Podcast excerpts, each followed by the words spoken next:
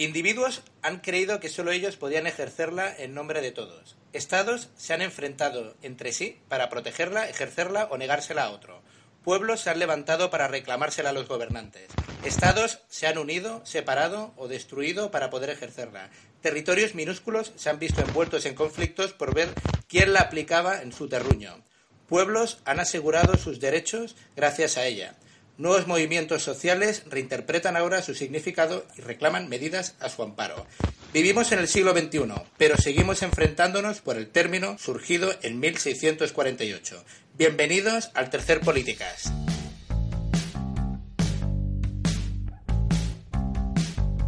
Félix, ¿de qué vamos a hablar hoy? Hoy vamos a hablar sobre el concepto de soberanía, desde su marco teórico a su el más concepto actual. Perfecto, hay que recordar que Félix Valle en Twitter es arroba fvalle03. Imagino que como tú también nos vas a hablar de, de, Francia y de México y tal, has traído el bourbon y el tequila, ¿no? Por supuesto, que no falte de nada esta fiesta. Perfecto. Mario Ríos, arroba Oliver barra baja, tweet 1989. ¿De qué no vamos a hablar hoy? Manel, hoy no hablaremos de la paz de Westfalia, tema sobre el que ya hay mucho escrito, ni de la revolución inglesa o americana, a los que dedicaremos un programa aparte. Hostia, ya es mala suerte porque a mí de Ginebra me encanta el Martin Miller, que es, que es London Dry y el Seagrams, que es americano, pero bueno, supongo que para otro día. Sí, ah, no te preocupes, que yo soy más de Larios. Hostia, eh, ni, bueno, me consta y además no sirve ni para limpiar una encimera, pero bueno, hemos perdido un patrocinador por el camino. Eh, Albert Ferré, arroba AlbertFS87. Hola, buenas tardes, Manel. ¿Cuáles son nuestras vías de contacto? Pues mira, eh, los oyentes de, este programa pueden contactarnos eh, a través de Twitter. Nuestro, perfil es politi-cast en mayúscula y nuestro, o, pueden hacerlo también a través de correo electrónico en, escribiendo un correo a info.politicast.gmail.com Perfecto. Imagino que tú traías las birras, ¿no? Hoy. Sí, bueno, aquí tengo unas cuantas conmigo. Ah, bueno, pues mira, a ver, si las compartimos. Eh, yo soy Manuel Clavijo, arroba soy hasta 11 en Twitter, y he traído cacahuetes pelados, de esos que dan sed, así que vamos a beber bien, y, como no, soberano.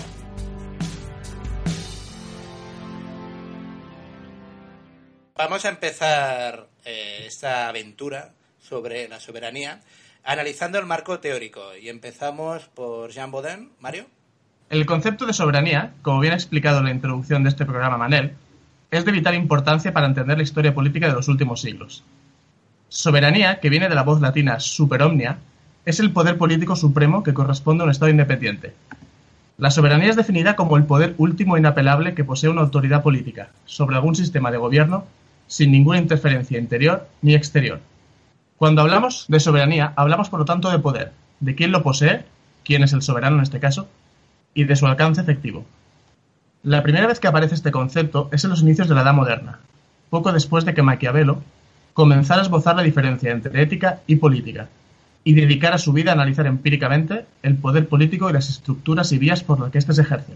Esta época en la que aparece el concepto se caracteriza por el paso de un sistema de poder feudal a la aparición de unidades políticas mayores y más centralizadas, donde el poder estaba más concentrado y unificado.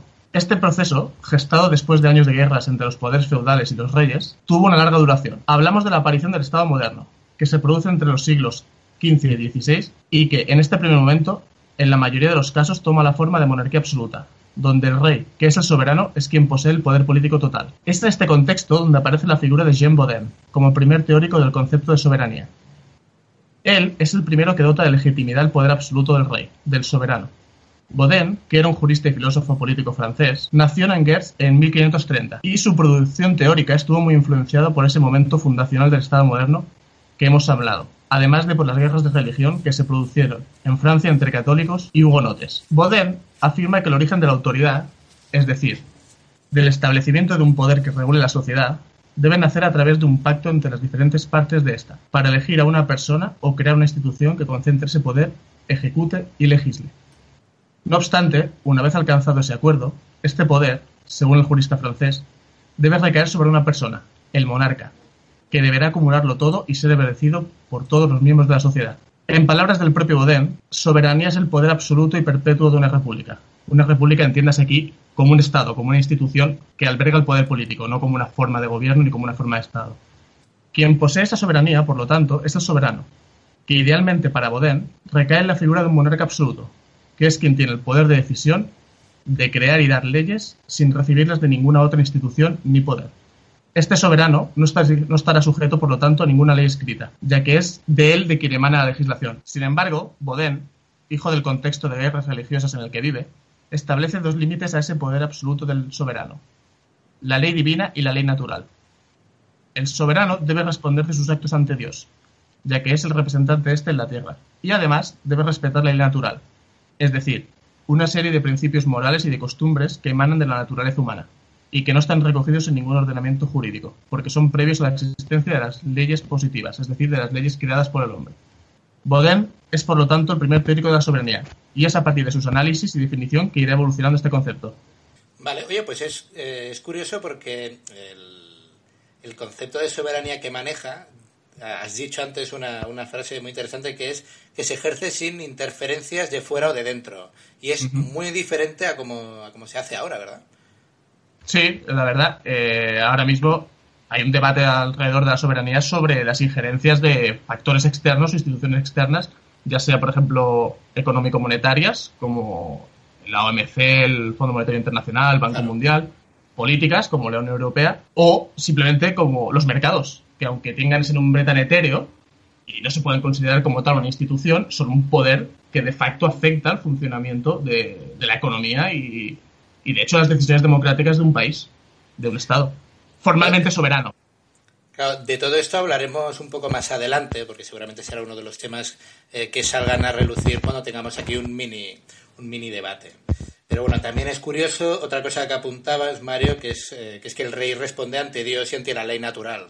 Claro, lo que pasa es que creo intuir que no hay una institución eh, que represente a Dios y pueda competir con el rey, a no ser que sea la Iglesia, y no hay ninguna institución que interprete la ley natural. Por lo tanto, el rey al final ante quién responde.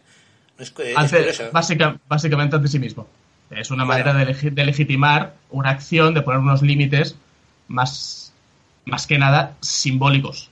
Porque evidentemente, si el rey estaba en connivencia con la iglesia, la iglesia no, no le va a parar los pies. Aunque yo creo que esto e-, emana del contexto de guerra civil religiosa que estaba viviendo Francia en ese momento.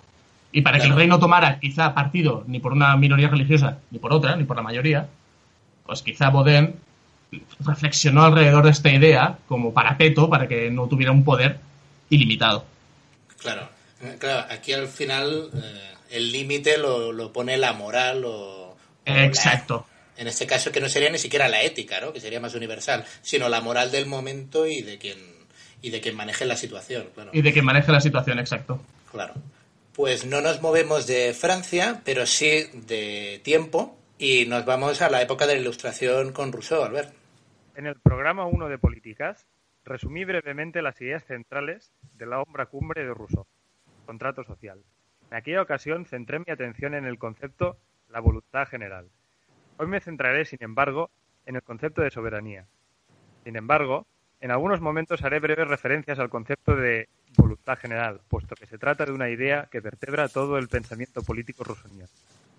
En esta ocasión, tampoco resumiré eh, el contexto histórico en el que Rousseau desarrolló su obra teórica, puesto que, ya sabréis, podéis encontrar este contenido en el programa número uno de políticas. Que por cierto lo petó, ¿eh? por cierto lo petó, sí. Pues como decía al principio de esta intervención, el concepto de soberanía en Rousseau se halla íntimamente ligado a la noción de voluntad general. De hecho, en el contrato social, Rousseau describe la soberanía como el ejercicio práctico de la voluntad general. Por lo tanto, antes de explicar cómo debería ejercerse, según Rousseau, la soberanía, debemos volver a explicar brevemente el significado de voluntad general. Para Rousseau, no existen derechos naturales sobre política. En otras palabras, los derechos del hombre no emanan de la naturaleza o de la divinidad, sino que se crean a través de acuerdos políticos. Por este motivo, Rousseau propone un acuerdo civil entre individuos que funde una persona pública, es decir, un Estado, al que él llama, por cierto, república, cuyo cometido es proteger la libertad de todas las personas que se encuentran bajo su amparo. Distingue entre dos, dos tipos de acuerdos.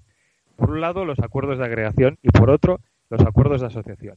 Los acuerdos de agregación se basan en el interés privado de uno de los miembros de este cuerpo. El máximo exponente de este tipo de acuerdos es la monarquía absoluta. En ellos, regímenes de monarquía absoluta, los súbditos establecían un acuerdo individual de subordinación frente al soberano, en este caso el monarca. Por otra parte, los acuerdos de asociación requieren el concurso de todos los miembros del cuerpo político.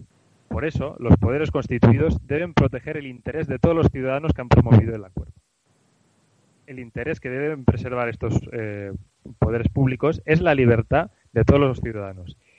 Y para ello deben servir a los intereses del conjunto del cuerpo político, evitando favorecer intereses particulares de ciertos individuos o de grupos de individuos. Por último, este es necesario hacer constar que este acuerdo no es enajenable. En otras palabras, una nación no podría eh, acordar subordinar sus instituciones a un gobierno o a un Estado extranjero, puesto que al hacerlo los ciudadanos perderían su libertad. En otras palabras, si se enajena eh, aquellas, eh, aquellas instituciones que garantizan su libertad, eh, por decirlo de alguna manera, la soberanía es, digamos, es sustraída o puesta al servicio de un, de un, estado, de un estado extranjero, se considera que a los ciudadanos se les ha sustraído ese instrumento que garantizaba su libertad. En definitiva, si el ejercicio de la voluntad popular, como nos decía Rousseau, es la soberanía, la soberanía, la soberanía debe respetar las premisas que Rousseau indica para la voluntad general. Estas premisas yo eh, las, sintetizaría en tres. La primera de ellas es que esta soberanía debe ser popular, por lo tanto democrática. Como decía, el sujeto que constituye estas instituciones es el pueblo. La soberanía reside en el pueblo, en los, en los ciudadanos que a través de un acuerdo de asociación deciden fundar unas instituciones eh, públicas para proteger su libertad, proteger y garantizar su libertad. Por otro lado, como decía anteriormente, la soberanía no puede ser alienable. Y por último, como decía, la soberanía no puede ser fragmentable, puesto que tampoco es fragmentable la voluntad popular. Como decía, eh, como he dicho anteriormente, según Rousseau, los poderes públicos deben actuar siguiendo el, interés, general y evitando incurrir en eh, la defensa de intereses concretos, particulares, ya sea de personas o grupos. Según él, la soberanía debe ser expresada con una voz única, con una voz única que represente el acuerdo tomado por consenso y por el concurso de todos los ciudadanos. En este sentido se mostró muy crítico con las asociaciones políticas particulares que en nuestro, en nuestra, digamos, en nuestra era eh, identificamos como los partidos políticos. Por este mismo motivo, algunos han considerado que Rousseau era un gran enemigo, un enemigo acérrimo del pluralismo político. Yo considero, como ya mm, comenté en, el primer programa del podcast, que eh, esta acusación es gratuita y demasiado, demasiado aventurada. En definitiva, desde mi punto de vista podemos considerar que Rousseau es el padre no solo del concepto de voluntad general o de, o de interés general que está constitucionalizado en la mayor parte de las constituciones democráticas de nuestros tiempos, sino que además sería el primer teórico de la soberanía democrática y popular en la era moderna, en la era de los estados modernos. Por eso, aunque nunca desarrolló un análisis eh, tan pormenorizado y exhaustivo del concepto de soberanía como lo hizo Boden, no podemos menospreciar sus aportaciones. Perfecto, Albert. Hay, hay una de las cosas que has comentado que yo creo que es eh, súper interesante, que es el tercero de los puntos al respecto de la soberanía, ¿no? que es que no es fragmentable. Claro, aquí comentas que Rousseau considera que la voluntad general no, no, se puede separar y que por lo tanto tampoco tiene mucho sentido eh, que hayan asociaciones de intereses particulares, ¿no? lo que ahora diríamos partidos. Pero ¿crees que esto tiene también algo que ver con el concepto del centralismo político de Francia? Bueno, a ver, piensa, piensa que ya lo comenté en el primer programa. Eh, él, ante todo, es un ginebra. Ginebra, como tal, era una ciudad independiente hasta que se incorporó en la Confederación Helvética y mantiene un tipo de democracia consejista comunal, que es la que él tiene en mente cuando hace toda esta teorización. Y él considera que el interés particular o la persecución de intereses particulares eh, vicia la discusión democrática acerca de cuáles deben ser las reglas que deben regir sobre el conjunto del cuerpo político. Eh, sí es cierto que su obra, El contrato social, la escribe mientras reside en Francia, aunque el modelo que él tiene en la cabeza es el de, su Ginebra, el de su Ginebra natal. por lo tanto, a, lo mejor sería un poco aventura, pero entonces podríamos decir que no sería un jacobino si lo hubiera vivido. Bueno, habría, habría que ver, desde luego, lo que no hubiese sido es eh, defensor de los intereses de, de los intereses particulares de determinadas instituciones premodernas que todavía subsistían en aquella época, como las corporaciones locales. Yo creo que hubiese sido un enemigo de, de todo este tipo de, organizaciones premodernas que todavía subsistían, sí. No sé si hubiese sido jacobino, tal vez sí, pero vamos, que, que en todo caso no lo hubiéramos visto como defendiendo los intereses, intereses particulares de, de algún tipo de asociación de Perfecto. ¿Alguien tiene alguna pregunta? Yo solo quería añadir una cosa para, acabar. Eh, es cierto que se ha puesto mucho acento en el carácter no fragmentable de la voluntad popular y la soberanía en el pensamiento ruso, pero bajo mi punto de vista, eh, la característica principal, o la, que, digamos, ¿no? lo más interesante del pensamiento rusoniano en relación a la soberanía es el carácter inalienable el carácter inalienable de esta soberanía. Es decir, eh, precisamente en los debates actuales, luego tendremos la ocasión de, entrar, en que se está debatiendo hasta, eh, hasta qué punto la, soberanía tiene que ser absoluta o no, o debe estar limitada por eh, algún tipo de institucionalidad supraestatal. O incluso compartidas, claro. bajo mi punto de vista, lo, verdaderamente importante no es tanto el carácter no fragmentable, sino sobre todo el carácter democrático y el carácter inalienable. Al menos es, relevante en cuanto a los debates que estamos teniendo en nuestros días. Claro. Claro, lo que es que yo soy un poco friki y me ha llamado más la atención lo otro. Pero bueno. Bueno, porque es eh, el tema más polémico, es lógico. Claro. Sí, sí, a veces me paso de trendy, es verdad. Pasamos de Rousseau a Seyes. En 1788, el rey Luis XVI convoca los llamados Estados Generales, un siglo y medio después de los últimos, que se, que se celebrarían en 1789. Eh, ¿Qué eran los Estados Generales? Básicamente era una asamblea compuesta por los tres estamentos del Estado, que era el alto clero, la nobleza y el pueblo. Este último era el tercer Estado. ¿Por qué se convoca? En el caso este concreto, eh, se convoca básicamente por una crisis financiera. Hay una gran deuda externa, hay una gran inflación y hay un sistema fiscal inoperante. Y todo esto es fruto, por una crisis agraria sobre todo, también por un exceso de gasto por parte de la Corte y más allá de los caprichos propios de la Corte porque estaban financiando a los rebeldes americanos un poco para fastidiar a Gran Bretaña. Cosa que es muy curiosa es como un monarca absoluto ayuda a unos liberales americanos solo porque su objetivo final es, eh, digamos, dañar a su principal enemigo, que es Gran Bretaña. Pues por todo esto se hipoteca y por todo esto se ve obligado a convocar unos estados generales para ver cómo eh, solucionar la situación. Pero estos estados generales tienen un problema de base, o tienen dos, pero en el fondo son uno dividido en dos, eh, que es cómo se votan en estos estados generales. Hace un siglo y medio, que más de un siglo y medio, que, no se convocan. Por lo tanto, la sociedad eh, ha cambiado. Eh, los estados generales ya no se adecúan a las necesidades de un estado moderno ni a la composición social de los habitantes del mismo. Eh, la composición de los, de los estamentos, ¿cómo pueden encajar al bajo clero? ¿Cómo pueden encajar a la burguesía? ¿Cómo pueden encajar a la baja nobleza? Estos tres grupos encajan perfectamente en el tercer estado. De hecho, la burguesía está en el tercer estado. Pero ¿y la baja nobleza? ¿Por qué tiene que estar con la nobleza cuando a nivel de intereses no tiene nada que ver? porque el bajo clero, que está más cerca de sus feligreses que del alto clero, tienen que estar en un estamento separado junto con el clero cuando, insisto, no tienen nada que ver a nivel de intereses. En todo esto, pues está Sillés, que nace en Frejus, que es un pequeño pueblo cerca de Cannes, en 1748.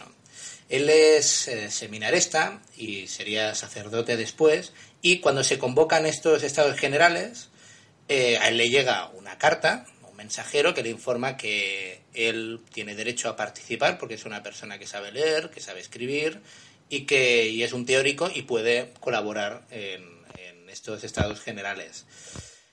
Él aprovecha esa invitación para redactar una serie de panfletos que servirían como base teórica para los posicionamientos más liberales. Y en estos estados generales, pese a ser del clero, no participa por el estamento eclesiástico, sino que participa como tercer estado, eh, que es lo que hemos dicho antes, que es un poco el pueblo. Él fue el que acuñó el término de Asamblea Nacional cuando ésta se creó y fue el que invitó al bajo clero y a la, y a la hidalguía, digamos, a los nobles de más bajo estamento, que se unieran a, dicha Asamblea Nacional. Y esto implicó la ruptura de los estamentos y la reacción de las clases privilegiadas que los echaron de los estados generales. Y lo que viene después ya os suena, lo que viene después es la Revolución Francesa. ¿Qué es lo que, qué es lo que piensa Silles? Él acuña el concepto de soberanía nacional que después ha sido malinterpretado. Porque para él la nación eh, es otra cosa, no es el folkist romántico que se crea en el siglo XIX y que tiene un componente incluso étnico.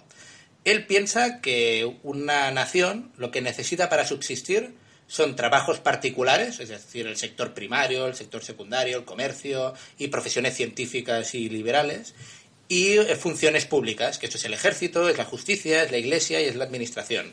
Y todo esto lo integra el tercer estado, lo integra el pueblo, porque el pueblo tiene todo lo necesario para ser una nación completa, porque una nación completa son los trabajos que he mencionado y las funciones públicas que he mencionado. Y en todos estos sectores está el pueblo. Por lo tanto, falta solo abolir el privilegio de los otros estamentos para que una nación sea completa y pueda ejercer su soberanía. Porque para él una nación es un cuerpo de asociados viviendo bajo una ley común y representados por la misma legislatura. En otras palabras, los comunes son la nación. Tercer estado, para él es igual a nación. El pueblo es aquel que no tiene privilegios o aquel que renuncia a los privilegios que tiene de clase y entonces puede unirse a esta nación, puede unirse a este tercer estado, puede unirse a este pueblo. Pero ese tercer Estado, sobre todo en el contexto en el que estamos hablando, que es previo a la Revolución Francesa, ¿qué necesita políticamente?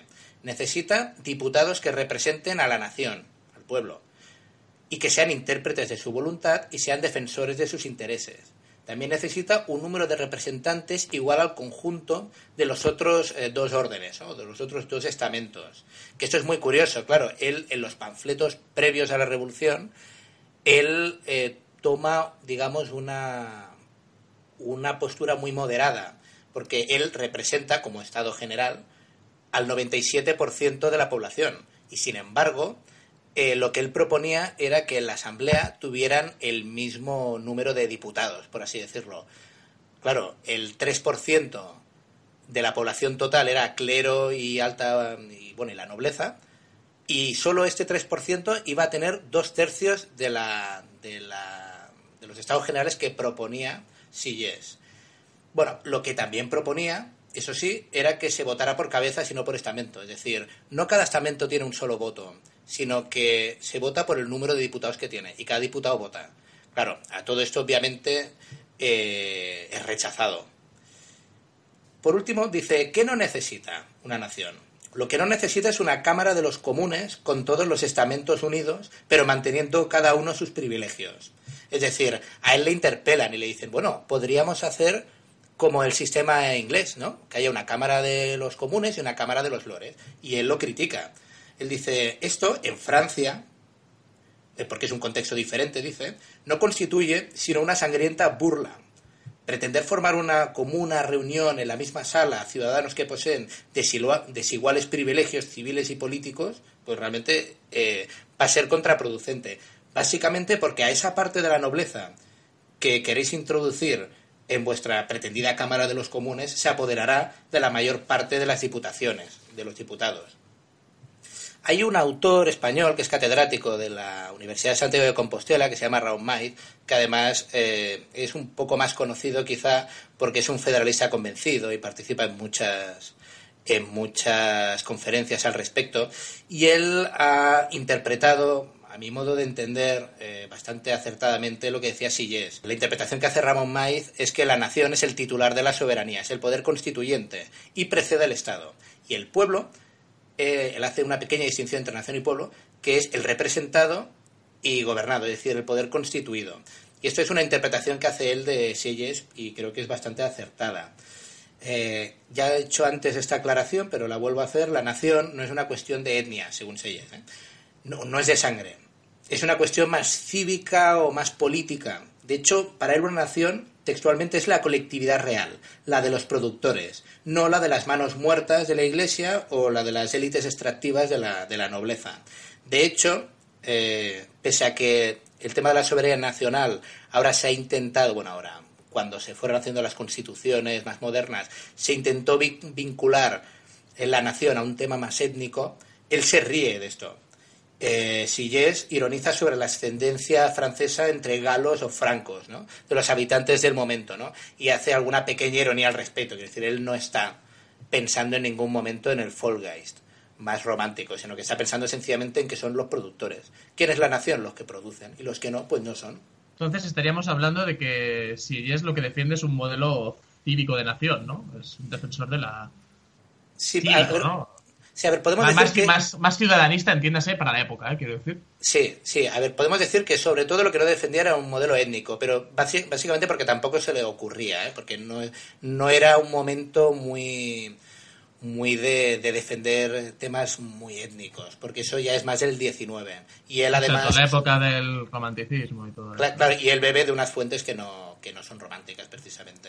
Pero tampoco podríamos decir que es un que es un nacionalismo cívico porque es que tampoco lo pretende como tal. o sea, eso, o sea, el nacionalismo cívico te lo dan los derechos que tú adquieres. Él está en un momento en el que tienes que conquistar esos derechos. Por lo tanto, él sencillamente se basa en que la nación es aquellos que producen, ¿no? Son, son aquellos que no son élites extractivas, en definitiva. Exacto es, exacto, es una idea de nación que podríamos decir ahora mismo populista, ¿no? Es decir, contra una élite tradicional que era lo que había ocupado los puestos de poder, es decir, nobleza y clero, y él ofrece una alternativa, ¿no? Una alternativa de nación a los que siempre habían ostentado el poder. Sí, pero, pero fíjate que, que, por ley tenían esos privilegios. O sea, no, es un privilegio porque eh, tienen los medios de producción o porque tienen más capital que nadie o porque tienen el capital inicial necesario para mover negocios y tal. Que, esto puede ser interpretativo. Lo que no es interpretativo es si la ley te prohíbe trabajar. O sea, o sea si tú eres un noble y te prohíbe trabajar la ley. o si eh, tú tienes unos bienes, que ya eres la iglesia y tienes un montón de campos, y por ley eh, no los puedes desamortizar si eres el gobierno. Por tanto, son unos privilegios que están en la ley y que son, entre comillas, sagrados. Claro, él lucha contra todo esto y dice, ostras, la nación es quien no tiene por ley nada de esto. Claro, quien no tiene estos privilegios que ya están en el ordenamiento jurídico de la época, podríamos decir. Sí, podríamos decir que, el, que sería un nacionalismo precívico, pero en ningún caso étnico. ningún caso étnico. Bueno, pues ya que tenemos el marco teórico bastante claro, eh, pasaríamos a la aplicación práctica en las diferentes eh, constituciones de algunos países que hemos escogido.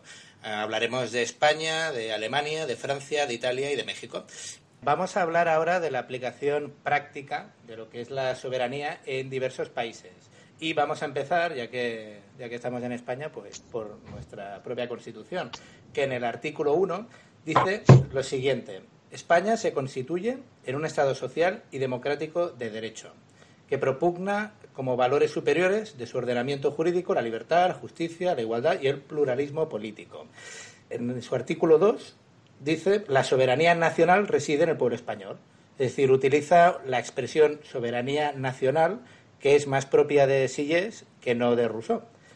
Y como ya he comentado antes con Sillés, hay como una mala interpretación sobre lo que es la nación, porque si vamos al artículo 2 de la Constitución española, dice lo siguiente, la Constitución se fundamenta en la, indisoluble, unidad de la nación española. Aquí habla de nación, digamos, de una manera quizá más romántica, más propia del siglo XIX y no del siglo XVIII, que es cuando escribe Sillés. Continúa ese artículo 2 diciendo eh, que España es patria común e indivisible de todos los españoles y reconoce y garantiza el derecho a la autonomía de las nacionalidades y regiones que la integran y la solidaridad entre todas ellas. Eh, esto provoca que al final haya un artículo, que es el famoso artículo 155, que es, digamos, eh, la cláusula de salvaguarda de si una comunidad autónoma o una, o una nación, una nacionalidad dentro de España se quiere separar.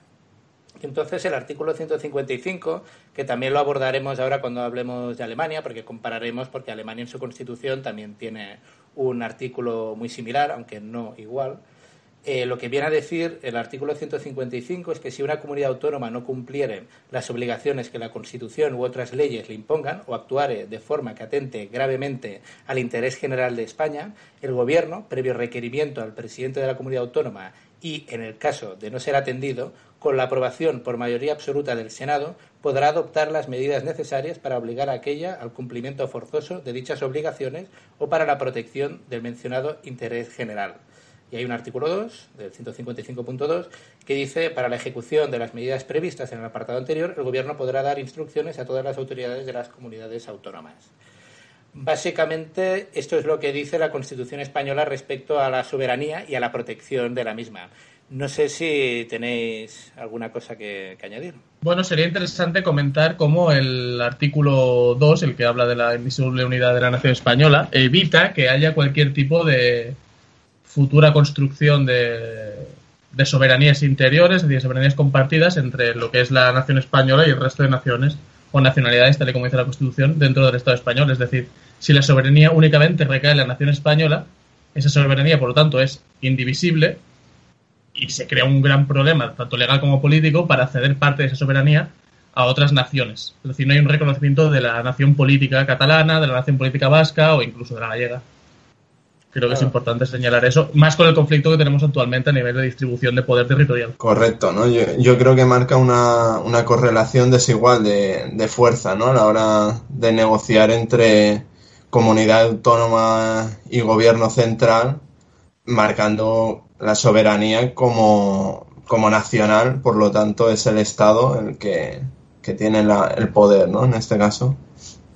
Claro, a mí eh, yo el problema que le veo a la concepción de la soberanía según la Constitución española del 78 es que es una concepción eh, extremadamente nacionalista, porque parte de la idea que el hecho de ser nación te confiere una serie de derechos extra que no tendrías si no fueras nación. Es decir, esto no se parte la, la soberanía de una comunidad política que se autodetermina y se autodefine como tal, sino que parte de una nación, si quieres, mítica o una nación que no sabemos bien bien de dónde viene, pero que está, y que a partir de serlo, tú tienes esta serie de, derechos eh, y de poderes que emanan de esta especie como de, bueno, pues como de nación o de relato histórico que te lleva hasta, hasta este destino universal, ¿no? Que se decía durante el franquismo.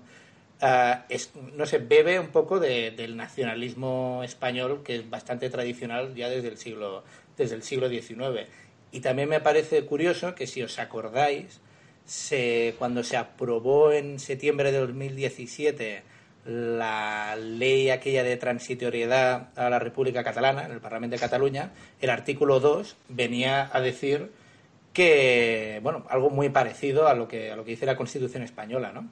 Que la, que la soberanía recae sobre el pueblo de Cataluña y tal, entonces hacía alguna mención también a la, a la nación, ¿no? A la comunidad política más como nación que no como, como lo que os digo, como comunidad política.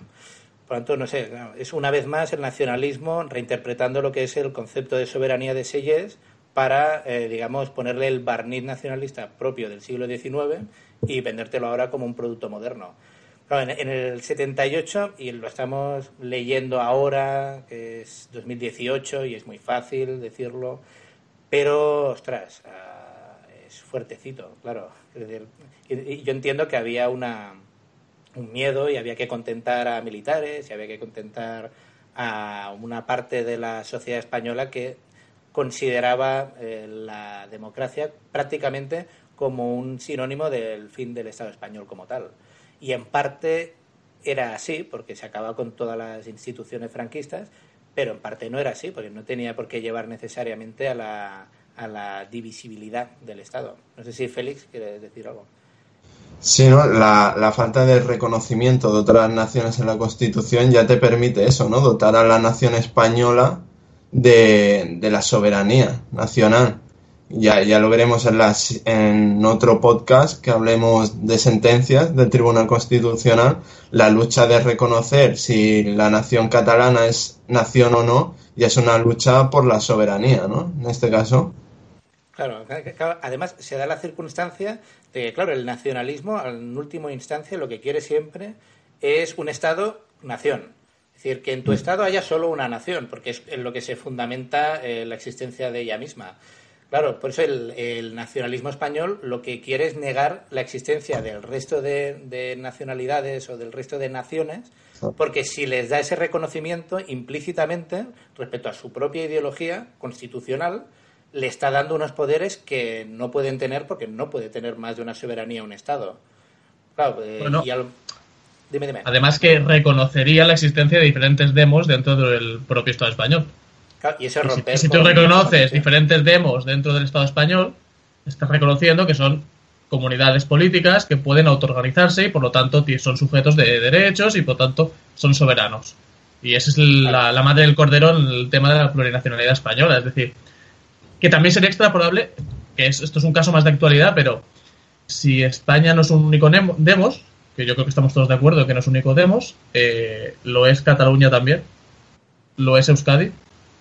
Claro, es decir, cuando tú comienzas a, a tratar temas de nación, temas de comunidades nacionales, de comunidades políticas, de sujeto con reconocimiento, el tema comienza a desgranarse y es complejo. Es decir, creo que sería necesario que incluso entre diferentes demos hubiera un marco, una comunidad política, eh, no basada seguramente en la nación, no basada seguramente en, el, tema cultural, de la identificación nacional, pero sí en una serie de instituciones compartidas, porque en sociedades cada vez más complejas y más heterogéneas, la existencia de diferentes demos es cada vez mayor. Y es un problema para eh, de este siglo XXI, yo creo. Totalmente. Si os parece, podemos pasar a la Constitución italiana, porque es un poco parecida a la española, pero desde luego es, bastante más antiguo, es de finales de los años 40, es justo al final de la, de la Segunda Guerra Mundial. Eh, y bueno, en su artículo 1 dice que Italia es una república democrática fundada en el trabajo. Entonces habla justo en el artículo 1 de, de, soberanía. Y dice, la soberanía pertenece al pueblo, que la ejercitará en las formas y dentro de los límites de la Constitución. Aquí sí habla de soberanía en una acepción más parecida a la de Rousseau que no a la de Sillés que habla de soberanía popular, ¿no? La soberanía pertenece al pueblo. Entonces, en su artículo 5 tiene un artículo muy parecido de la Constitución española que dice la República, una e indivisible, reconoce y promoverá las autonomías locales. Esta es la misma frase, dice que es indivisible y que reconoce y promueve las autonomías locales. En la, en la, Constitución española está, digamos, en la misma oración, en el mismo párrafo, pero no es la misma frase. Por lo tanto, aquí lo han querido dejar muy claro que prácticamente es tan importante la indivisibilidad de la República Italiana como el, reconocimiento y la promoción de las autonomías locales que haya.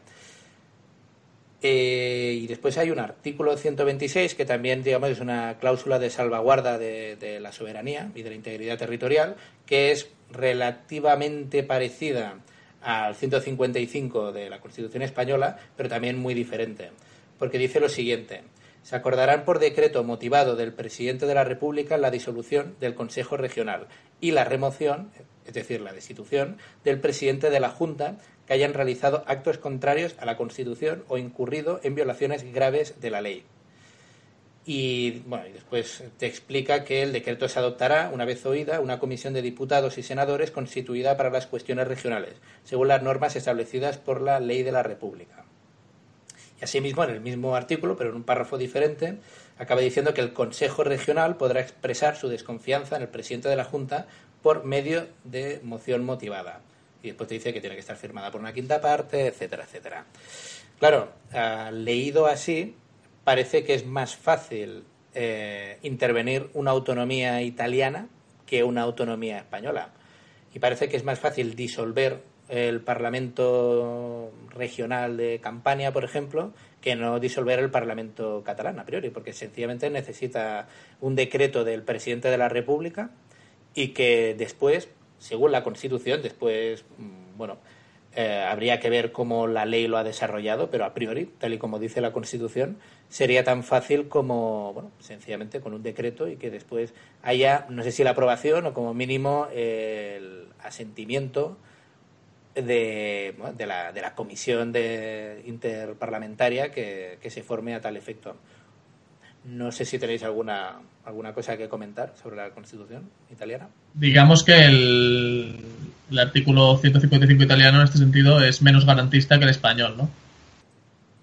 Sí, sí, real. De hecho, claro, eh, comenta que una razón para hacerlo, o sea, para aplicarlo, es básicamente por haber realizado actos contrarios a la Constitución o incurrido en violaciones graves de la ley. Claro, ¿quién interpreta si es un acto contrario a la Constitución o quién interpreta si se ha incurrido en violaciones graves de la ley? Pues ahí puede estar la clave. Claro, en principio debería ser el Tribunal Constitucional italiano, deberían ser los jueces, debería ser el propio gobierno. Mm, habrán, habrían casos en los que serían flagrantes, pero otros que serían bastante discutibles, claro. Por lo tanto, bueno, mm, es, es, complicado. Sí que es verdad, y ahora, y ahora lo hablaremos cuando hablemos de, de las diferencias entre el artículo 155 de, de España y el equivalente que tiene la Constitución, la Ley Fundamental de Bonn de Alemania, que lo comentaremos ahora mismo, que bueno, que sí que hay matices, ¿no? Que, la Constitución española habla no solo de incumplir la ley y la Constitución, sino que habla del interés general o del interés eh, de, España. Ahora, mira, os lo, os lo leo. Sí, que atente gravemente al interés general de España. En el caso de la Constitución italiana no habla del interés general, que eso sí que es muy interpretable, sino que habla de actos contrarios a la Constitución o violaciones de la ley. Y en el caso de Bonn veréis que está más en la línea de la Constitución italiana que no de la Constitución española.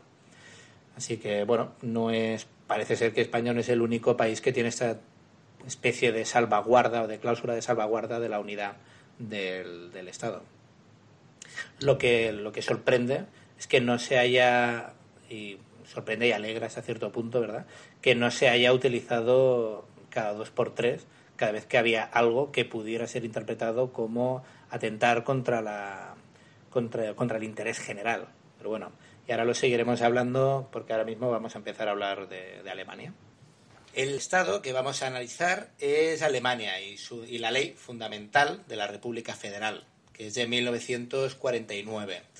Respecto al tema de soberanía, en su preámbulo ya dice lo siguiente. El pueblo alemán, como poder constituyente, se otorga esta ley fundamental. Los diferentes Länder se unen libremente a Alemania.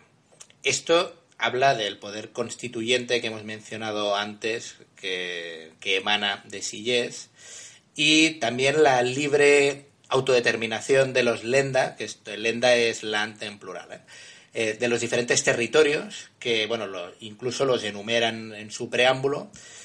Y bueno, esto es, esto es interesante, ¿no? Cómo combina, digamos, la, eh, la soberanía nacional del pueblo alemán con las diferentes soberanías de cada territorio.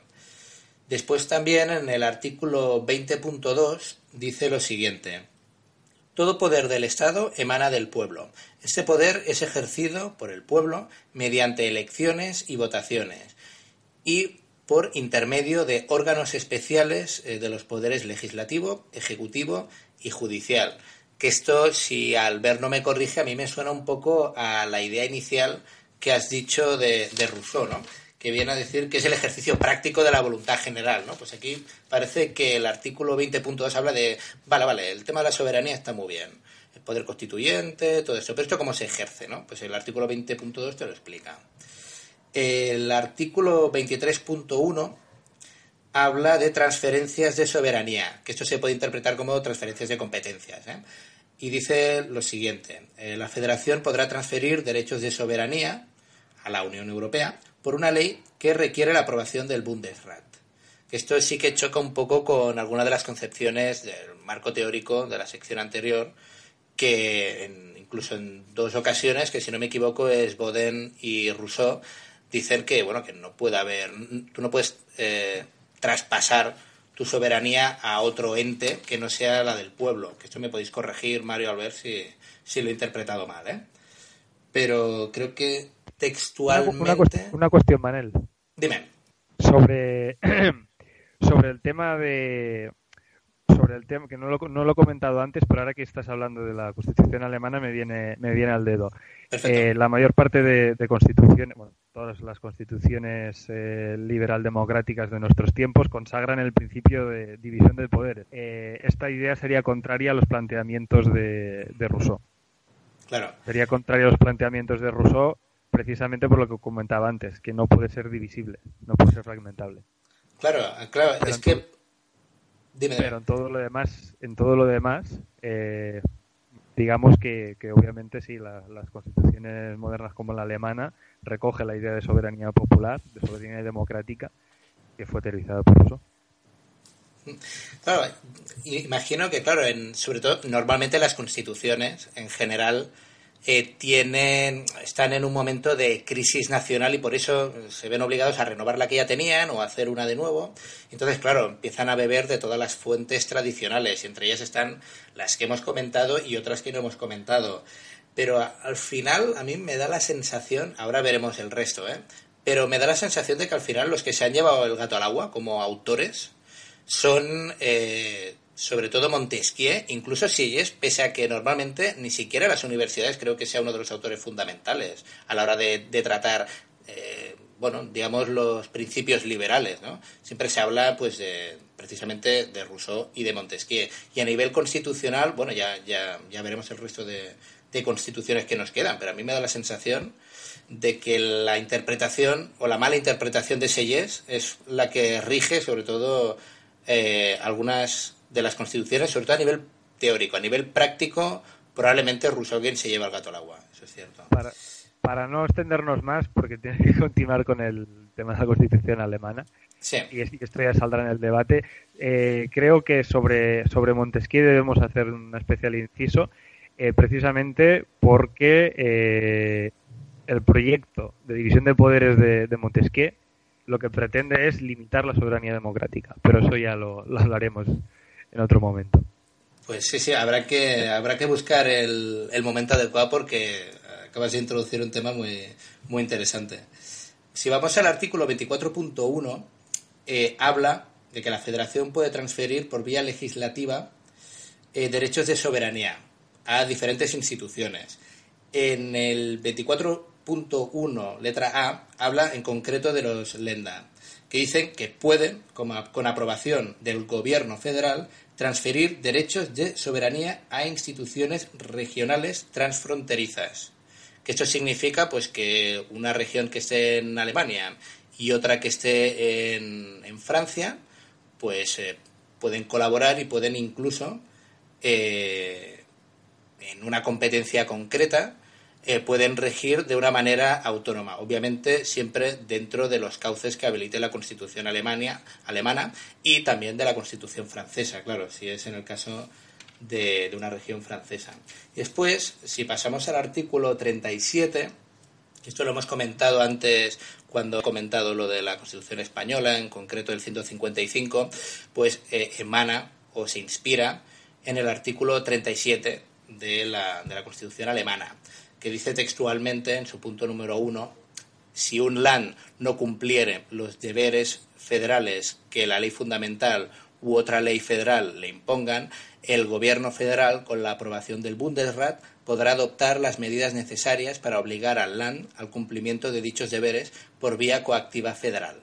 Y el punto 2 dice, para la ejecución de las medidas federales coactivas, el gobierno federal o sus representantes eh, tiene el derecho de impartir instrucciones a todos los Lenda y a las autoridades de los mismos. Aquí hay un pequeño, una pequeña diferencia que no es baladí con, la, con el artículo 155, porque mientras en el artículo 37 de la Constitución de, alemana se limita a deberes eh, federales que la ley obliga, el 155 de la Constitución española añade otra. Y es que habla no solo de la ley o de la Constitución, sino que habla del interés general de España. Por lo tanto, claro, esto abre la puerta a que tú, que no ha pasado, pero abre la puerta a que tú, pese a cumplir la ley, estés atentando gravemente al interés general de España. Claro, ¿quién eh, interpreta cuál es el interés general de España. En primer lugar, el Gobierno y, en segundo lugar, el Senado, que es quien tiene que, quien tiene que aprobar esta medida coactiva. Si no recuerdo mal, en el debate de, digamos, en los debates constituyentes, hubo un, un diputado que, si no, si no recuerdo mal, era Letamendía, que era, si era vasco, pero no recuerdo si era de HB. Pero bueno, era, era de la órbita de, de HB. No, no, recuerdo si en aquel momento se llamaba HB el partido. Pero en cualquier caso, eh, él lo advirtió y dijo que esto habría la posibilidad a que en función de los intereses del gobierno se pudieran violar sistemáticamente eh, las autonomías de las diversas regiones en base a la amenaza o a la aplicación del 155. Esto afortunadamente no ha, no ha pasado, porque bueno, cuando se ha aplicado el 155 no ha sido ya por el tema del interés general de España, eh, sino que ha sido por una bueno, por una cierta interpretación de la Constitución y de las leyes. No, sé si ante esto yo, del tema de Alemania, no tengo nada más que decir. Si queréis comentar alguna cosa sobre esto último. Pues no, no, no, muy interesante, la verdad. Pero mm. por mi parte, nada más que añadir. Sí, esto ha sido un, añadido que no tenía apuntado, pero me, pero me he acordado ahora. por cierto, Manel, eh, Francisco Letamendía, sí, era de, de Euskadi Esquerra. Sí. Y luego de HB. Vale, mm. vale. Entonces él está en el. Eh, claro, cuando está en el proceso constituyente, está en Euskadi Esquerra, ¿no? Imagino, claro. Eh, sí, a ver, él primero, primero empezó en un partido que tenía un nombre impronunciable, pero luego, luego se pasó a, se pasó a Euskadi Esquerra. Lo que no dice en Wikipedia es en qué momento se incorpora Euskadi Esquerra. Vale. Ah, no, sí, sí, sí, sí, sí, sí, sí, sí, efectivamente. Era de, en el momento, en las en la constituyentes era de Euskadi. Vale, vale. Los, los, referentes son la Wikipedia. Sí, los citaremos como fuente, ¿vale? Bueno, a ver, como, como fuente de emergencia, que es que, hombre, estaría bien ya que se cita Leta Mendía poder decir de a quién representaba en ese momento, claro. Como fuente de emergencia aceptamos Wikipedia como... Bueno, entonces, ahora que hemos acabado con, con Alemania, pues vamos a pasar a Francia, Félix. Pues sí, eh, viajamos de Alemania a Francia hablando de soberanía, un trágico viaje y trágico tema, ¿no? El concepto de soberanía ligado con Francia, eh, como hemos visto hasta ahora, como estamos trabajando en el programa, daría para unas horas. Y desde la Revolución Francesa y autores como Silles, como ha mencionado el compañero Manel, eh, se acuña el término soberanía nacional, transfiriendo la capacidad de, decisión individual al cuerpo nacional. Pero poniéndonos en una situación más contemporánea y hablando de una manera en la situación actual de Francia, diremos que la Constitución se refleja en el artículo 3, con que la soberanía reside en el pueblo que la ejerce a través de sus representantes y por medio del referéndum. Ningún sector del pueblo ni ningún individuo podrá arrogarse de su ejercicio. Eh, esto es lo que podemos encontrar hoy en día en la, Constitución francesa y como encaje de la política actual en Francia, podríamos mencionar que en un discurso fundacional ante la cúpula de la diplomacia francesa, el actual presidente Emmanuel Macron expuso su concepción del mundo y cómo piensa utilizar las herramientas a, su disposición. Según Macron, ya no existe la soberanía popular, ni en Francia ni en Europa, así que no hay democracias nacionales ni democracias supranacionales. Tampoco existe el interés colectivo, el interés de la República, sin un catálogo heteroclito de cosas e ideas que constituyen bienes comunes. Eh, palabras que demuestra que hay un abierto un debate actual sobre en quién reside la soberanía o si es correcto seguir hablando de soberanía nacional. Justamente he rescatado estas palabras porque me parece anecdótico o bastante sustancial que el presidente del país en el que se acuñó por primera vez el término soberanía nacional, más de 200 años después, eh, se ponga en duda este concepto. Y yo creo que será de rescatar estas palabras y estas ideas para mencionar si tiene sentido todavía seguir hablando de conceptos como el interés colectivo eh, o la soberanía nacional. Actualmente no sabemos si, eh, si recae este poder en naciones o podemos hablar de, de conceptos más supranacionales. Y de momento rescataría esto de Francia. Yo creo que hemos mencionado ya con autores bastantes hechos importantes, bastantes conceptos. Y si tenéis algo que destacar. Bueno, hay que ver cómo evoluciona el liberalismo francés, ¿no? De lo que acabamos de decir a que un político, en este caso no es un teórico, sino que es una persona más pragmática o más práctica en cuanto a cuestiones políticas, te desmonte todo lo anterior. Claro, te, desmonte todo lo anterior y además tenga el poder mm, no para aplicarlo, porque lo que dice, digamos, tiene unas implicaciones globales, pero sí para ponerlo sobre la mesa, ¿no? El, debate. Claro, Por supuesto es curioso que diga esto cuando tiene, digamos, bueno, que hable, digamos, de, soberanías globales o de este tipo, cuando en, en, un ámbito más doméstico él tiene algunos problemas, algunos debates, sobre todo con, con Córcega, ¿no? con Gil Simeoni, ¿no? que es el líder corso, que, que, como sacó un buen resultado en las últimas elecciones ya pedía un estatuto de autonomía, ¿no? como, como el de Cataluña, por ejemplo. Claro, es, es, curioso, pero bueno, le contestó Macron al cabo de dos meses, bueno, a principios de mes estuvo allí en Córcega, en Bastia, y ella dijo que nada de estatuto y nada de la lengua corsa, que se le puede incluir en la Constitución con una reforma y bueno, y hacer algún gesto, ¿no? Pero nada de hacer una, nada de, digamos, eh, separar o fragmentar la soberanía nacional, ¿no? Porque para esto sí que parece que, que Macron cree en la soberanía nacional, cuando no hay que dividir su determinada, eh, digamos, su determinada interpretación de lo que es la nación, ¿no? No sé. Exacto, eh, yo creo que las palabras de Macron no son nada baladí, yo creo que las pone en contexto igual que con la situación de Cataluña, su posición yo creo que pensaba ya en el tema de Córcega, de la soberanía nacional y del derecho a la soberanía que podía tener esta parte de Francia. Y bueno, yo creo que abre un debate claro en la actualidad de cómo se debe enfocar esta soberanía. Claro, es que, claro, es que luego además pueden ser los bretones, puede ser el lenguadoc, es que, claro, y, le pueden crecer los enanos, ¿no? desde, su punto de vista. Pero a mí, y quizás es un punto de vista muy ideológico por mi parte, ¿eh? pero me da la sensación de que Macron, cuando tiene que enfrentarse a los eh, poderes eh, supraestatales, digamos que se hace pequeñito y entonces el tema de la soberanía quizá no hay que defenderla tanto por parte del Estado y, les les pase pero cuando se tiene que enfrentar, digamos, a departamentos pequeños de Francia, no dudan en imponer, digamos, la, concepción más tradicional de lo que es el Estado francés. Pero bueno, quizá es por mi parte una, concepción un poco ideológica del asunto. ¿eh?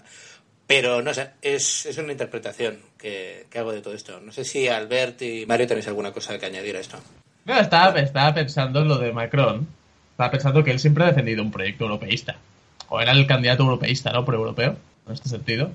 Claro, pero, pero respecto a lo que ha dicho. En, contra, en contraposición con la, con la otra, con la de Penn, quiero decir. No, claro, claro, claro. En comparación, sin duda, más europeísta, pero claro. Eh, es decir, los franceses de por sí ya no son europeístas, ¿no? O lo son porque no le queda más remedio.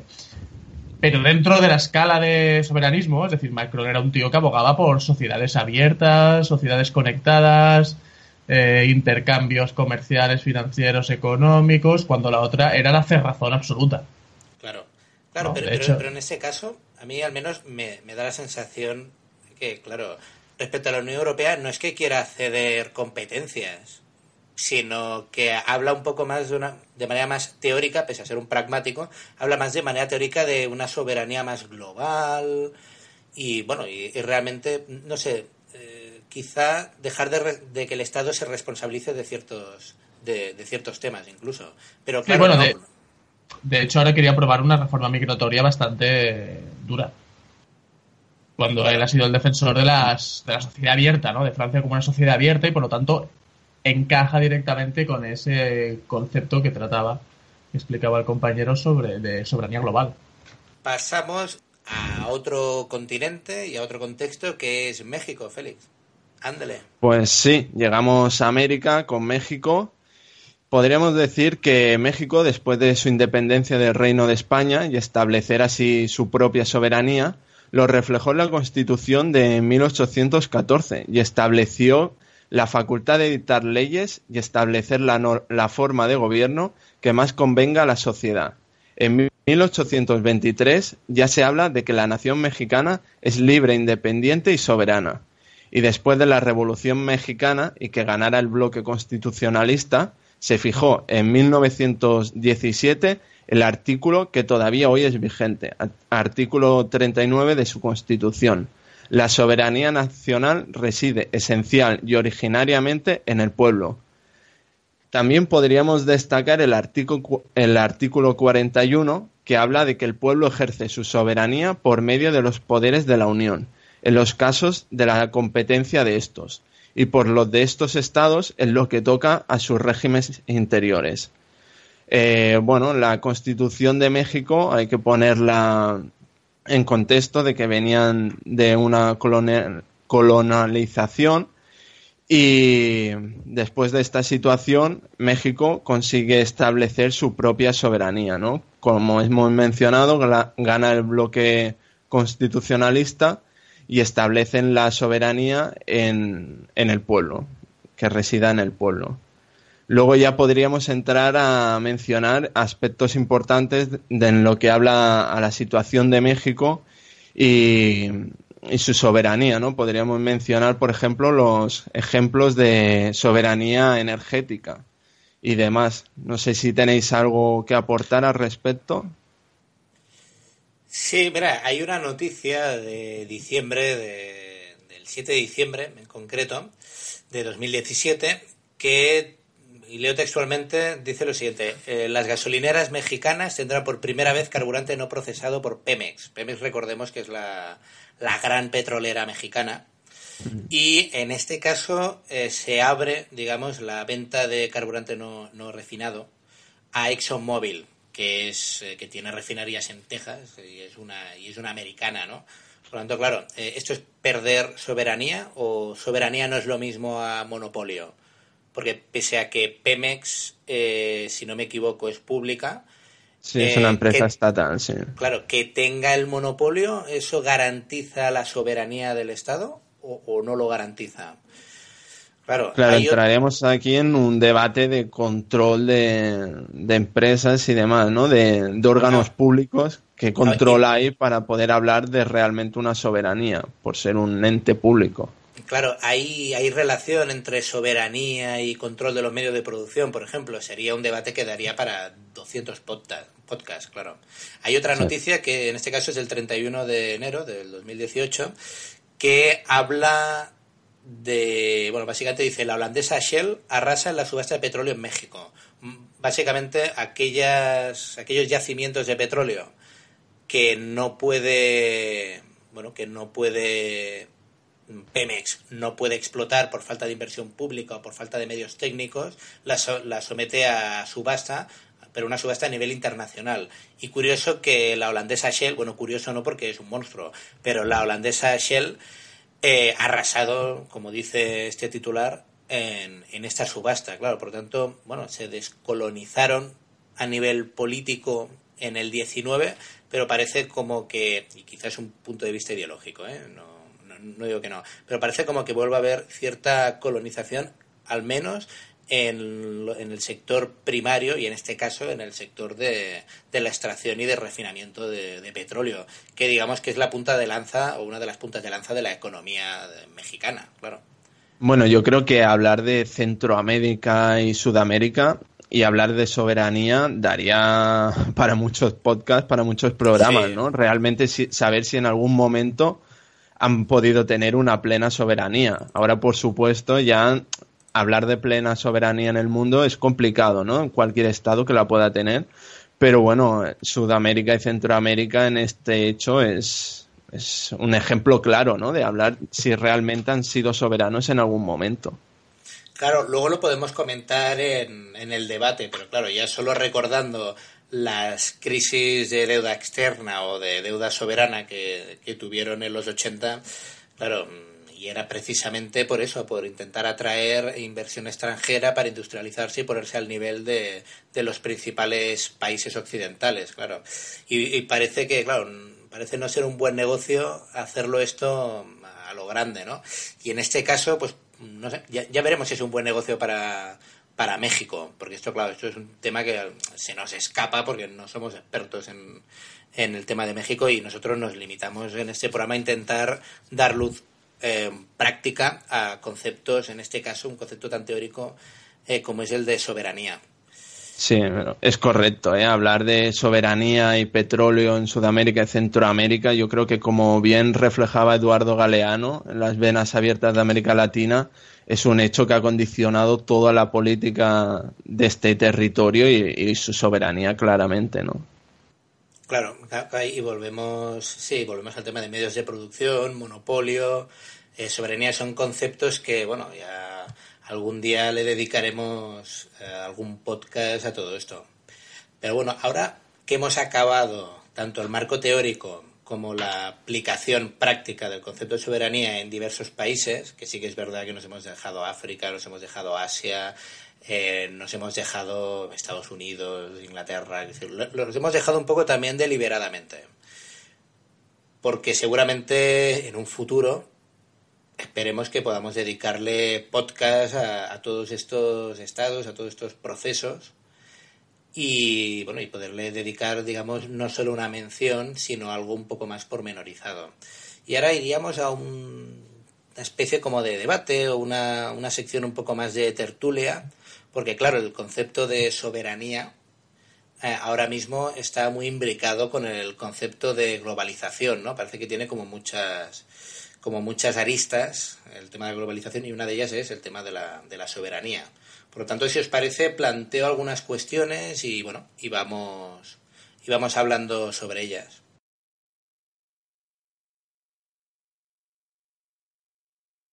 Como hemos comentado antes, los autores mencionados en el marco teórico eh, son una de las, digamos, raíces del árbol de la soberanía.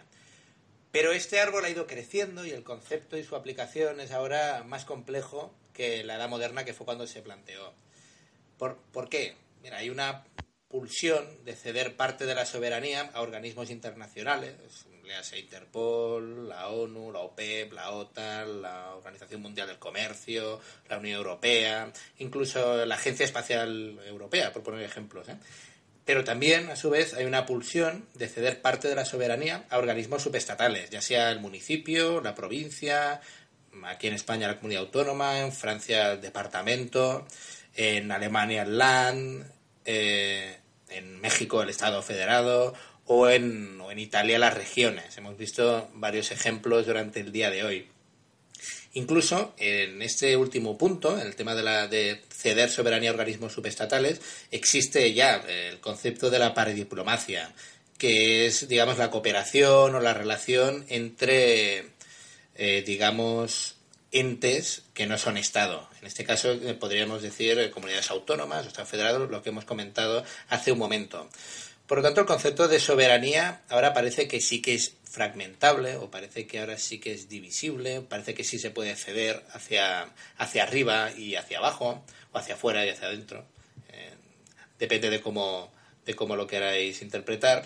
Y esto nos lleva también a una serie de cuestiones que me gustaría poner sobre la mesa y una de ellas es... Eh, que a lo mejor es muy abierta, ¿eh? me podéis decir que concreto un poco más. ¿eh? Pero una de las preguntas que a mí me asalta a la mente es en cómo afecta la globalización a las soberanías de, los estados. Yo, creo yo creo que antes de, me, antes de meternos eh, a debatir si la globalización ha socavado el poder de los estados, vendría a preguntarse qué es la globalización. ¿Qué es, qué es exactamente la globalización? Fenómeno económico. Si realmente eh, ha socavado el poder de los estados o el modelo de, globalización eh, vigente. En realidad lo que, lo que es o lo que intenta es consagrar el poder geopolítico de, algún actor concreto, es decir, en, pocas, en otras palabras, ¿hasta qué punto ha socavado la soberanía de los estados o hasta qué punto es el proyecto de un estado para mantener su hegemonía global? Y por otro lado, también pensar... Que te refieres a Estados Unidos, ¿no?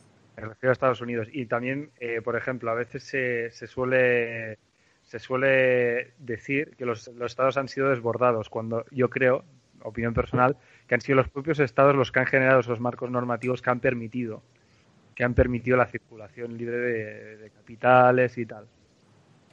Eh, en, ese, en ese aspecto yo considero que el Estado nunca ha dejado de ser eh, la pieza central del sistema político mundial. Ha decidido retirar su acción regulativa de ciertos campos, de ciertos ámbitos, pero siempre ha sido el sujeto fundamental de las relaciones internacionales, hasta, al hasta ahora, y yo creo que al menos todo apunta a pensar que lo va a continuar siendo. Por lo tanto, lo que, lo que ha comentado antes Félix, que era, bueno, que era el tema de Macron y sus, y sus soberanías, o su concepción de, de soberanía, claro, parece como que la, pese a ser Macron o tener fama de ser una persona muy pragmática. En, ese caso parece que la realidad le puede pasar por encima, porque claro, si el Estado sigue siendo, digamos, el centro, o sigue siendo el centro de la, de la ejecución de la voluntad popular o de las políticas públicas, bueno, parece que Macron en este caso sí que se ha dormido un poco los laureles. Mario, ¿tú quieres añadir algo? Sí, yo en ese sentido estoy de acuerdo con Albert, ¿no? Es verdad que a lo mejor es el propio Estado, a través de desregulaciones, liberalizaciones, que ha permitido que la globalización lo, le sustraiga parte de, del contenido material de la soberanía, pero también creo que, aparte de, esa realidad con la que estoy de acuerdo, creo que la soberanía nacional de un Estado está sufriendo un pressing doble, ¿no? Por un lado, instituciones supranacionales la comienzan a reclamar, dado que los flujos económicos, culturales, sociales, financieros son internacionales, conectan múltiples países, múltiples estados entre ellos, y de una manera cada vez tejiendo cada vez redes más complejas, eh, estas instituciones reclaman que, dado que el ámbito de actuación de la economía, de las finanzas o incluso de los movimientos migratorios es mundial, eh, reclaman que el Estado ceda esas competencias hacia arriba.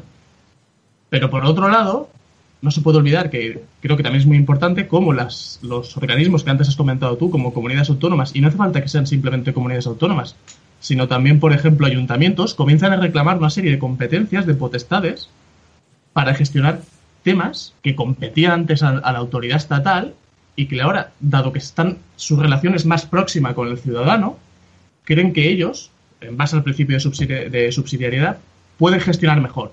Por lo tanto, creo que el Estado se enfrenta a, una, a, un, a un doble pressing, a un, está siendo estirado por un lado y por otro, y entonces eh, hay que replantear el concepto de soberanía y quizá ahí entra el tema de soberanías compartidas. Es decir, a lo mejor el Estado debe tener eh, unas competencias, poderes en una serie de materias, pero ceder la gestión más detallista a los ayuntamientos y, evidentemente, ceder la gestión de los flujos migratorios, económicos y financieros a las autoridades y a las entidades supranacionales. Alberto, ¿querías añadir algo? Varias, varias cosas. La, la primera, cuando, cuando habláis de que el Estado-nación está siendo cuestionado desde arriba y desde fuera, y desde dentro y desde abajo, más o menos vuestra idea es un poco esta, ¿no? lo que estáis comentando, Mario.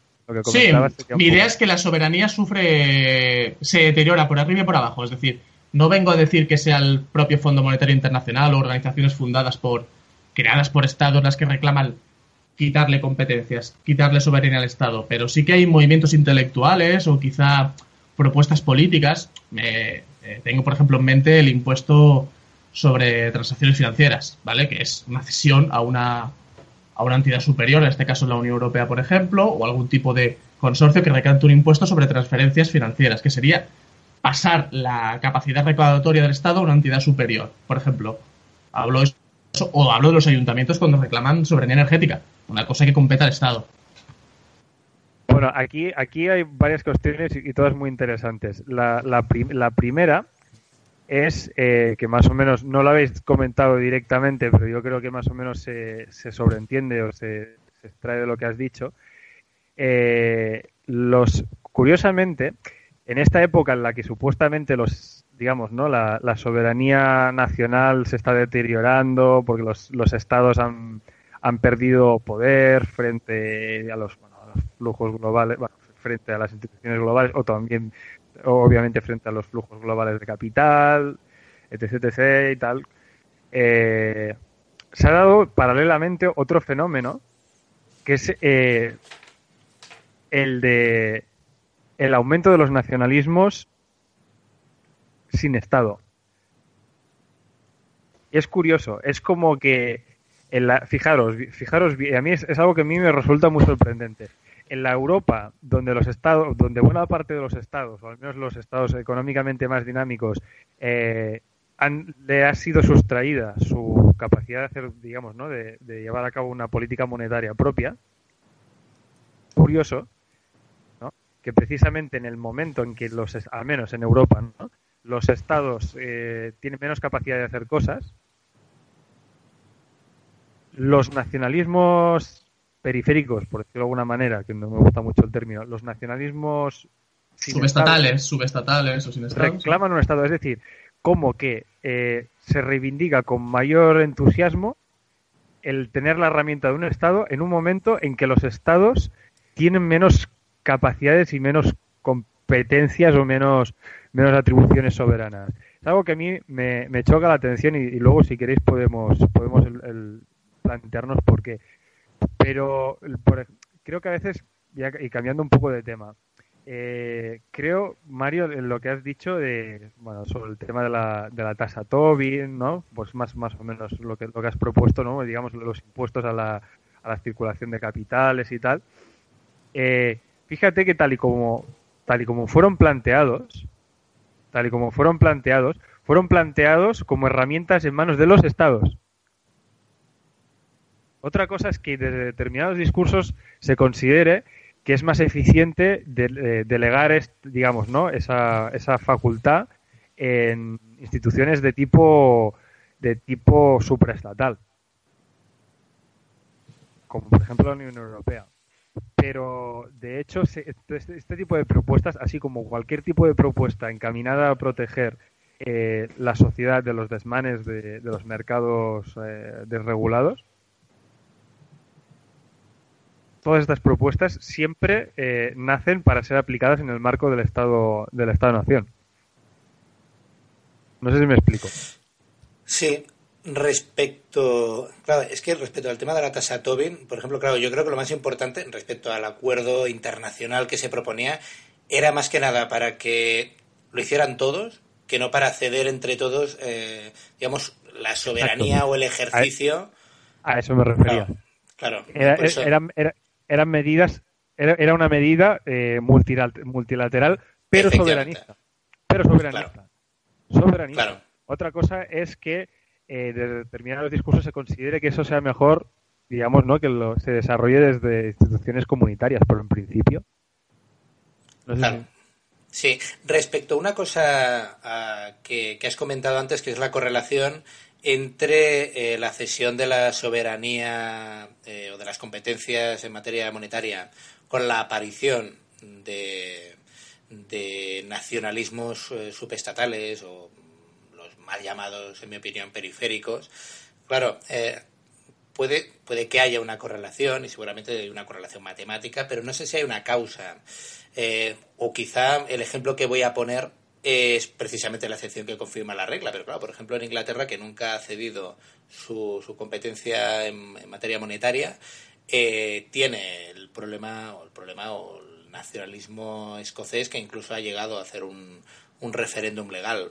Claro, o también hay otros ejemplos de, países en, la Unión Europea que no han cedido su, su, política monetaria, pero que son estados que son tan pequeños que sus problemas nacionales quizá eh, no han salido tan a la luz. Pero claro, si no me equivoco, diría que Croacia no ha cedido su, su soberanía monetaria, diría que República Checa tampoco, y diría que, si no me equivoco, Suecia Polonia y Hungría tampoco, Suecia y Dinamarca tampoco. En el caso de Suecia y Dinamarca podríamos decir que son sociedades un poco más homogéneas y en el caso de República Checa, de Hungría, de Polonia y de Croacia, bueno, mm, seguramente se nos escapa a nosotros qué está ocurriendo ahí, pero sin duda hay, minorías étnicas eh, bueno, de países que, bueno, como se partieron esos países de la manera en la que se partieron, hay minorías de otros estados dentro de unos estados que, bajo el punto de vista de Estado nacional o de Estado-nación,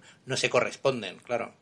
Yo creo que podemos hacer un, monográfico sobre la cuestión de los nacionalismos en Europa, pero yo solo, yo solo lo comentaba por, porque a mí me resulta, me resulta curioso que supuestamente en este momento histórico en el que teóricamente el, el Estado está perdiendo centralidad, haya tantas demandas de nuevos estados.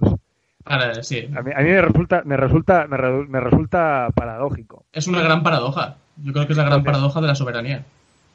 Claro. Que ahora que en el momento en que se supone que, o teóricamente, se habla de que está más desgastada que nunca, comienzan a surgir muchos movimientos nacionalistas subestatales, Escocia, Cataluña, Euskadi, bueno, y unos cuantos más que hay en Europa, que reclaman las, claman, eh, las competencias que tiene un Estado sabiendo que ese Estado está deteriorado. Es decir, es una gran paradoja cómo los movimientos subestatales reclaman eso en el momento en que eso está en crisis. Yo tengo una lectura política de esto y creo que básicamente es ante los desmanes que tú comentabas de los mercados, la crisis social, laboral, la desigualdad, yo creo que hay ciertas comunidades políticas o, cierta, o ciertos actores políticos se refugian en la creencia de tener un Estado para poder luchar contra ello. Es decir, creo que la necesidad de buscar el amparo estatal, es decir, cuando estos nacionalismos periféricos subestatales buscan un Estado, lo hacen como utopía disponible. Es decir, como no tenemos ningún sistema económico, ideológico o ninguna alternativa capacitada o probable o posible de ejecutar contra el capitalismo financiero actual, ¿por qué no nos dotamos de instrumentos estatales para como mínimo intentar regular ciertos aspectos. Yo creo que la base, la base que explica esta, este deseo de tener un Estado en plena época de la globalización, viene a raíz de esto. ¿Te lo admitiría en algún... Sí, perdona, Félix.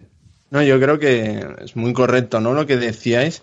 Y yo creo que toda esta reclamación nacional y tal, como decíais antes, o subnacional, está muy ligado con el concepto de eficiencia, ¿no? Todas ellos lo justifican en un, de una manera de ser más eficientes, ¿no? Gestionando los recursos, de una manera de aplicar sus políticas. Y es curioso como estos, estas naciones, ¿no? Este nacionalismo que está emergiendo en Europa actualmente quiere su Estado, pero no quiere dejar de formar parte de las, de las, bueno, de las entidades supranacionales y las organizaciones tanto europeas como mundiales, ¿no? No quieren salir tampoco de ese prisma.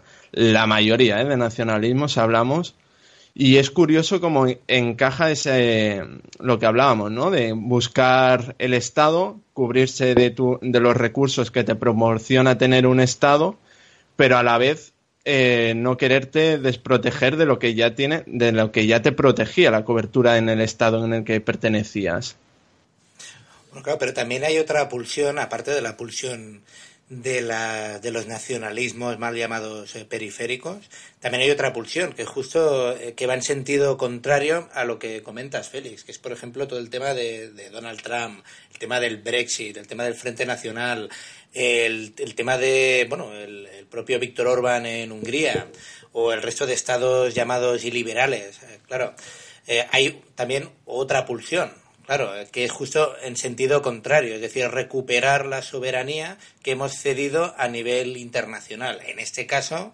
en el caso de, bueno, en el caso de Gran Bretaña es respecto a la Unión Europea. En el caso de Trump eh, mencionaba él al principio aquello de, la OTAN, que a lo mejor era una cosa que, que, era de las pocas cosas, en mi opinión, en las que quizá tenía algo de razón, que era cómo es posible que nosotros estemos manteniendo una organización como la OTAN eh, cuando nosotros solos estamos eh, pagando más que los ocho países, ocho o nueve países siguientes, ¿no? Y si ninguno de ellos, pues, si estamos hablando de los únicos países que podrían, en caso de guerra, hacernos algo de pupa, entre, entre comillas. Y, los tenemos y somos aliados. ¿Cómo podemos mantener esto? ¿Qué sentido tiene? No, pues también tiene otras consideraciones Donald Trump en las que no, las que no estaríamos de acuerdo. Pero, claro, hay esa, esa doble pulsión, claro, esa reacción a la hora de querer o no querer ceder hacia abajo y esa reacción a la hora de querer o no querer eh, ceder hacia arriba. Albert. Tiene... Perdona, no, solo mencionarte. Sí, no, como me había mencionado, solo mencionarte, claro, estamos hablando de casos que, que son estados y que quieren dejar de pertenecer a una organización de la, en la cual están, ¿no? Ya con sus argumentos que sea, cada uno con sus peculiaridades. Pero hablamos de eso, de estados ya formados que quieren dejar de pertenecer, quizá para tener más soberanía, seguro, ¿no? Mm, hablamos de poder también, de poder tener más poder de decisión en su, en su política actual, ¿no? Claro. Albert, ¿querías hacer alguna consideración? Aquí se, han mezclado varios, varios temas. Por ejemplo, se suele poner dentro del. o al menos se suele analizar desde el mismo prisma el fenómeno Brexit que el fenómeno Trump, y que yo creo que además cada uno corresponde a sus idiosincrasias particulares nacionales de forma bastante concreta. Pero sí que es verdad que estamos, estamos viviendo, bajo mi punto de vista, eh, un momento histórico en el cual, recuperando un poco el análisis que hacía el antropólogo Calpolañe, ¿vale? Eh, estamos viviendo un momento en el cual se está produciendo una reacción de las sociedades frente a los excesos de los mercados autorregulados. Polanyi lo que Polanyi en su obra la, la gran transformación lo que hace de alguna manera es analizar el proceso mediante el cual el modo de, se consolidó el modo de producción capitalista, un poco desde la misma perspectiva que Marx, aunque no exactamente los mismos términos, y eh, llega a establecer cómo se cómo funcionó, digamos, ¿no? En, sobre todo a partir de la segunda mitad del siglo XIX, eh, la economía mundial bajo el parámetro, bajo los parámetros del, libre comercio, del patrón oro, y de los mercados autorregulados. Explica eso, explica la crisis, eh, la crisis de, estos, digamos, ¿no? de, estos mercados autorregulados y explica los, los eh, efectos terribles que produjeron en la, en la vida de, millones de, personas. ¿no? Eh, y dice que a partir de cierto momento, tanto desde la sociedad civil como desde los estados, se reacciona intentando poner coto a, esos excesos del mercado. Yo creo que más o menos ahora estamos viviendo lo mismo. En el sentido de que después de la Segunda Guerra Mundial, pues a través de una institucionalidad y de una serie de políticas de encorsetamiento de los mercados, se, se logró embridar el, se logró embridar a, digamos, ¿no? al, capitalismo, restringirlo sobre todo al ámbito doméstico y, bueno, prevenirlo, prevenir un poco los posibles excesos que todos sabemos que podía haber parejo. Desde las desregulaciones financieras desde de los años 70 y tal, volvemos a vivir un poco el auge de los mercados autorregulados a, escala, a escala internacional. Y ahora vemos cómo las sociedades vuelven a, intentar protegerse, protegerse de eso. Yo creo que es un poco el denominador común de todos los movimientos de, reacción política de, estos últimos años, sean desde la derecha o sea desde la izquierda. Ya pasó en la época de entreguerras. De hecho, los fascismos y el socialismo era una reacción frente a esos mismos excesos del mercado, unos desde una perspectiva eh, revolucionaria y democrática y otros eh, desde una perspectiva autoritaria y reaccionaria. Pero yo creo que estamos viviendo un fenómeno bastante parecido al que se vivió. Pues, eh, Mario, ¿tú querías comentar alguna cosa? Bueno, pero cerraríamos, digamos, esta, esta sección de, debate y ya cerraríamos un poco el programa con otros conceptos de soberanía que guardan algo de relación, pero no del todo. Así que, Mario. Ah, al hilo de lo que comentaba Albert, que no veía el nexo, que consideraba que no, no había nexo entre el Brexit y la elección de Trump, o el Frente Nacional Francés, eh, yo creo que el nexo es claro, es decir, hay un cuestionamiento derivado de la pérdida de soberanía y de las capacidades de los estados para regular los estragos económicos, sociales y laborales de, la, de la, crisis de 2007-2008. Yo creo que hay un cuestionamiento a la política establecida.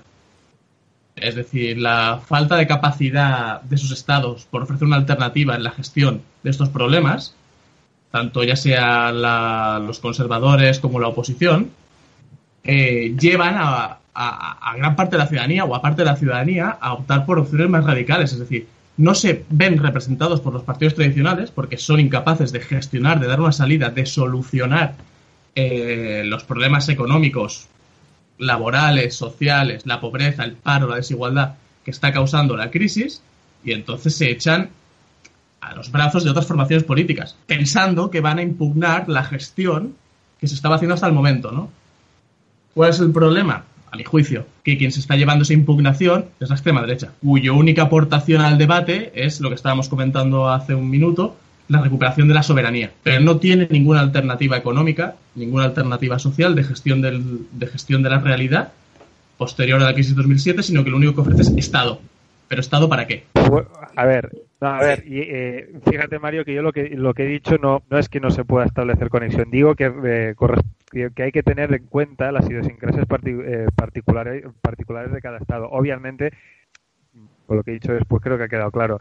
Eh, hay un denominador común que es la, la necesidad de, digamos, ¿no? que tienen las sociedades de, de, protegerse frente a los excesos del mercado. Obviamente, la, el modelo de globalización eh, ha producido ha producido también eh, problemas eh, y distorsiones productivas dentro de los Estados Unidos. Ha, provocado el, empobrecimiento de mm, grandes capas de la población y de desertificación productiva de una parte importante del país. Obviamente eso tarde o temprano iba a acabar teniendo una, traslación política, igual que en Francia, igual que en Francia, exactamente el mismo, el, mismo problema. Y de hecho, el, digamos, el principal apoyo de, de, Marine Le Pen proviene de las eh, zonas rurales que tenían un mínimo de, digamos, un cierto grado de desarrollo industrial y que, digamos, lo, lo han perdido.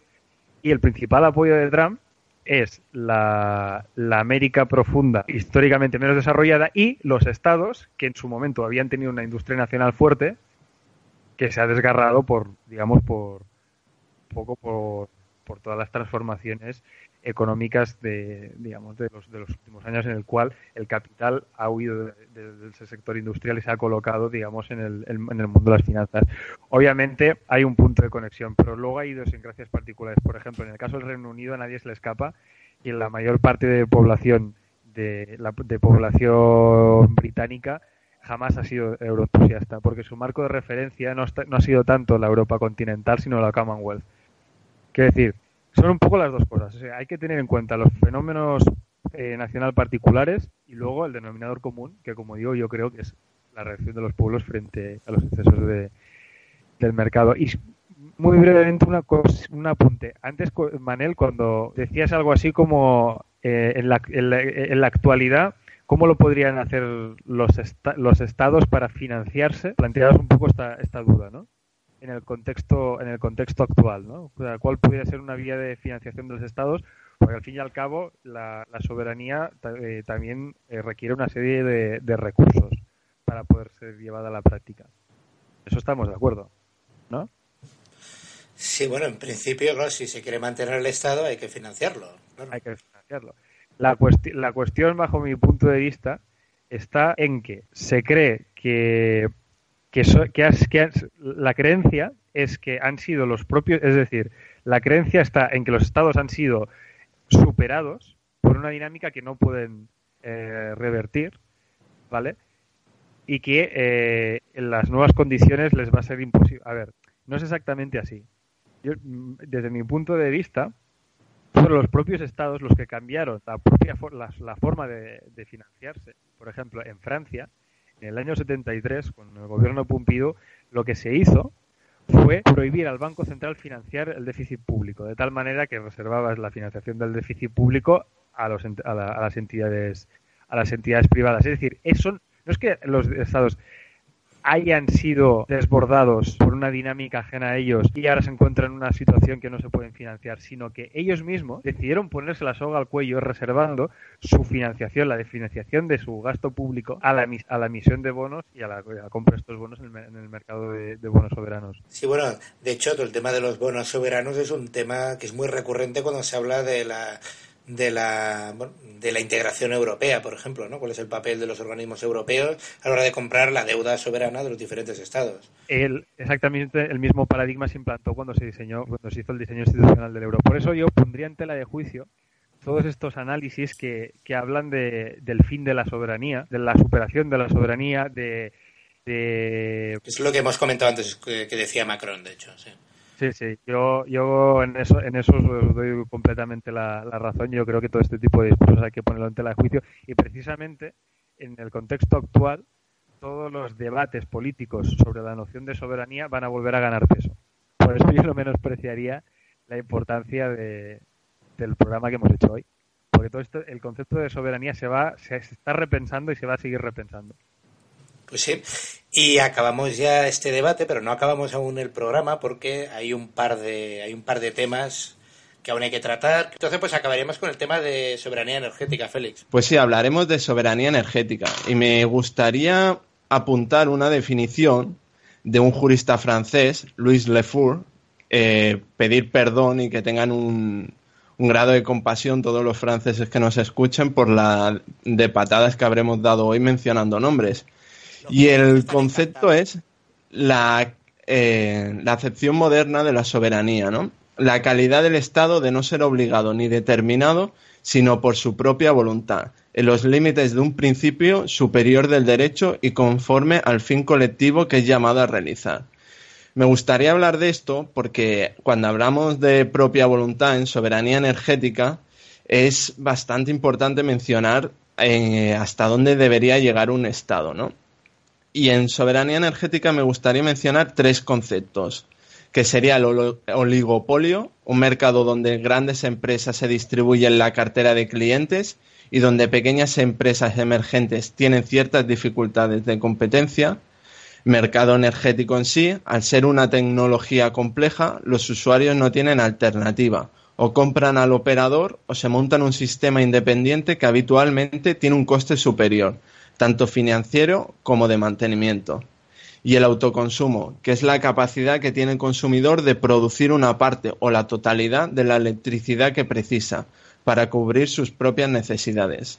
Se empieza a denominar a este nuevo agente como prosumidor.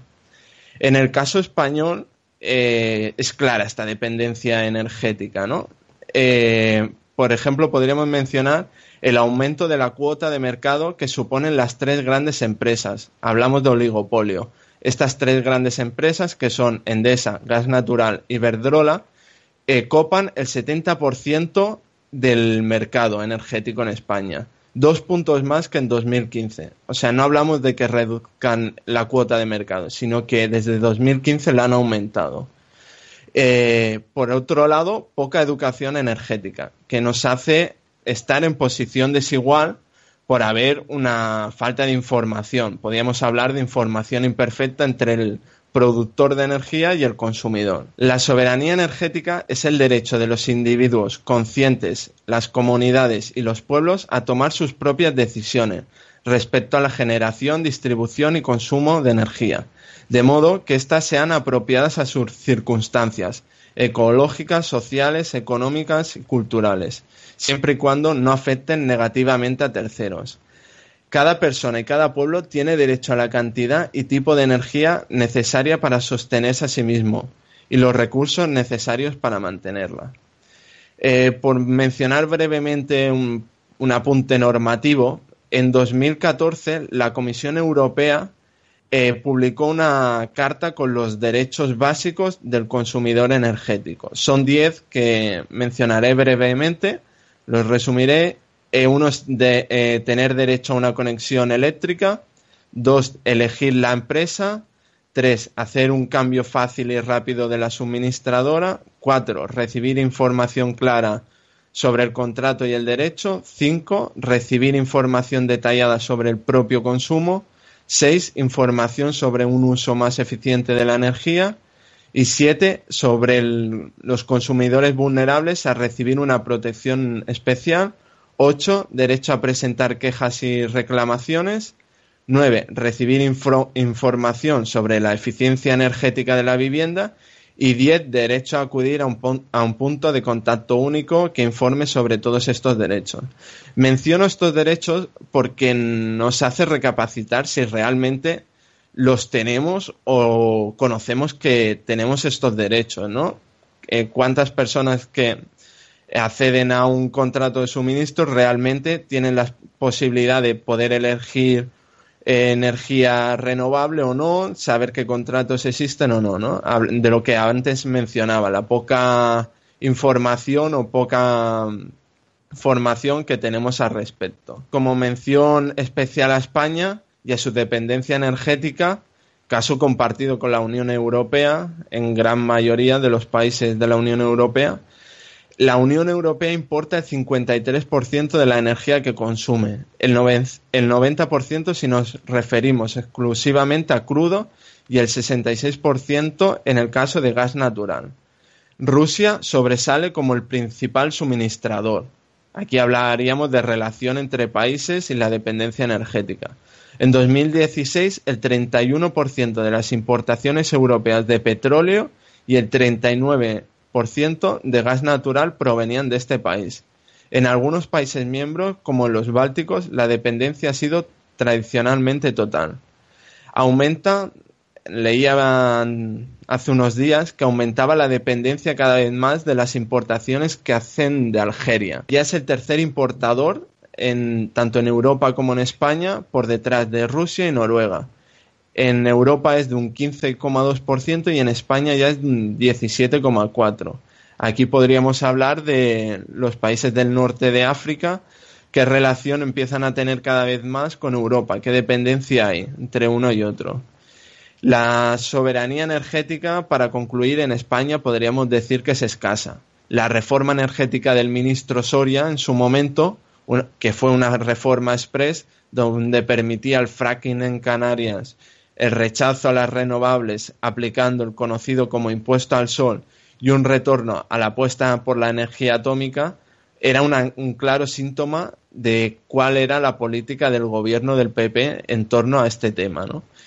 Y que fuera una reforma que se hiciera en pocos días también mostraba realmente qué conocimiento hay de la política energética en España y qué importancia se daba a ello, dónde recaía la soberanía. Esto es todo hablando de política energética. Si tenéis algo que destacar o mencionar. Sí, a ver, bueno, de mencionar y de comentar todo, básicamente, pero claro, tampoco podemos hacer un programa eterno. Pero sí que es verdad que, ostras, la dependencia que normalmente se suele decir, ¿eh? que la Unión Europea es súper dependiente de, sobre todo de Rusia a nivel energético, pero claro, has dado unos datos que es que me cuesta creer que nosotros como Unión Europea podamos tener una posición clara respecto a conflictos con Rusia, como por ejemplo el tema de Ucrania. Claro, si ellos tienen, digamos, el grifo, el, ellos en el momento en el que lo quieran cerrar, el resto que hacemos, claro. Exacto, ¿no? Y, cuántas veces ha pasado eso, ¿no? Cuando Rusia cierra el grifo o el norte de África empieza a cerrar el grifo, ¿cómo va a condicionar la política europea, incluso mundial, ¿no? Albert. fijaos bien que la, soberanía tiene una doble dimensión interna, es decir, un poder frente a, los ciudadanos, y luego externa, frente a otros entes soberanos. Obviamente, ahora voy a hacer hincapié en esta segunda, ¿no? Eh, obviamente, el hecho de tener un recurso tan preciado como son, ¿no? en este caso el petróleo, las energías, digamos, ¿no? Las energías fósiles, da un poder enorme, porque cuando hablamos de, soberanía estamos hablando de poder, da un poder brutal geopolítico a los estados que, eh, exportan esos recursos energéticos. Entonces, yo creo que debemos, debemos leer el, tema de la, de la soberanía energética desde ese punto de vista, es, decir, es, decir, desde el punto de, vista del poder que atribuye, del poder geopolítico que atribuye a los estados que tienen un, control efectivo sobre el, sobre el mercado de, de, esos, eh, productos energéticos. Sin embargo, un solo matiz respecto al tema de Rusia. Echando lo que decía de que los estados europeos están un poco subordinados a la, digamos, ¿no? a la voluntad de Moscú por el hecho de depender energéticamente de, ellos, ¿no? Eh, y se ha puesto el ejemplo de Ucrania yo creo sinceramente que no es un buen ejemplo en el sentido de que los Estados europeos han aprobado sanciones contra Rusia por la anexión de, Crimea. Sanciones que por otro lado no han conseguido el objetivo que buscaban. Pero yo no considero que, al menos a día de hoy, haya una, una, una subordinación real política de los Estados europeos a, Rusia, ni, muchísimo menos. Es más, creo que buena parte de estos estados están, están alineados geopolíticamente con Estados Unidos y han hecho determinadas cosas, pero bueno, como tampoco es el objeto de... No me voy a extender más. Por ejemplo, la, instalación de misiles en, Polonia o en Chequia, ¿no? apuntando hacia, las fronteras rusas, bueno, cosas de, este tipo. Pero sí que es verdad que, el poseer recursos petroleros da un poder político simplemente enorme. Claro, claro tú, has eh, mencionado el matiz que yo no he mencionado, que es el de Estados europeos. Claro, yo he hablado de Unión Europea eh, como institución, como órgano único, que no existe, claro, pero la Unión Europea como a nivel de estrategia única no la ha tenido. Y es probable que sea más por la incapacidad institucional que tiene para articular una política exterior única que no por el miedo que se tenga, bueno, a, nivel de con Rusia porque pueda cerrar el grifo, claro. Pero bueno, habría, habría que ver que sería de cuñadismo ahora mismo decir, bueno, pues probablemente los estados que no se proveen de petróleo eh, directamente de Rusia, sino que lo hacen desde el norte de África, pues habrán tenido más facilidad para pronunciarse y los que no, no. Esto sería de cuñadismo y habría que, habría que verlo. Probablemente la correlación es otra, ¿eh? Pero, pero sí, el matiz que, que, has puesto respecto a estados europeos yo creo que también es un poco la clave, es verdad. ¿Quieres decir algo, Albert? La verdad, poco, poco, más, poco más añadir. Poco más añadir. Yo solo, bueno, un solo elemento de reflexión. Como ciudadanos del, del Reino de España, hay una cosa que nos tiene que preocupar de forma especial, que es la excesiva dependencia energética frente, frente al exterior, porque no, no solo nos sitúa en, nos puede generar problemas fuertes en el sentido pues de estamos muy expuestos, ¿no? De alguna manera a las oscilaciones. Como tenemos la obligación de, conseguir, por ejemplo, los, los recursos fósiles en, en, el mercado mundial, eso nos hace muy vulnerables a cualquier tipo de, oscilación del precio del crudo en, en la economía, la economía mundial, ¿no? Pero aparte de eso, también socava nuestra, nuestro, nuestra capacidad política y nuestra soberanía exterior. Una, una dependencia energética, quieras que no, siempre eh, limita te limita geopolíticamente geopolíticamente hablando y eso también tiene que ser analizado como un problema desde nuestra desde nuestra perspectiva desde la perspectiva eh, de los intereses del Reino de España y digo Reino de España no porque sea monárquico, los que me conocéis ya sabéis que no es el caso, sino porque es el, nombre jurídico que recibe el país en el que vivimos. Claro, eso sería también lo que hemos comentado antes de la relación entre soberanía, medios de producción, eh, monopolios y oligopolios, etcétera. Pero bueno, bueno, pues la verdad es que nos ha salido un programa bastante redondo, eh, como no nos gusta exceder de las 14 horas y vamos pronto a superarlas. Eh, vamos a despedir, así que Félix, Mario y Albert, muchísimas gracias por vuestra participación. Y bueno, y si no tenéis ninguna consideración más, pues hasta el próximo podcast. Hasta la próxima. Adiós, hasta la próxima. Hasta la próxima.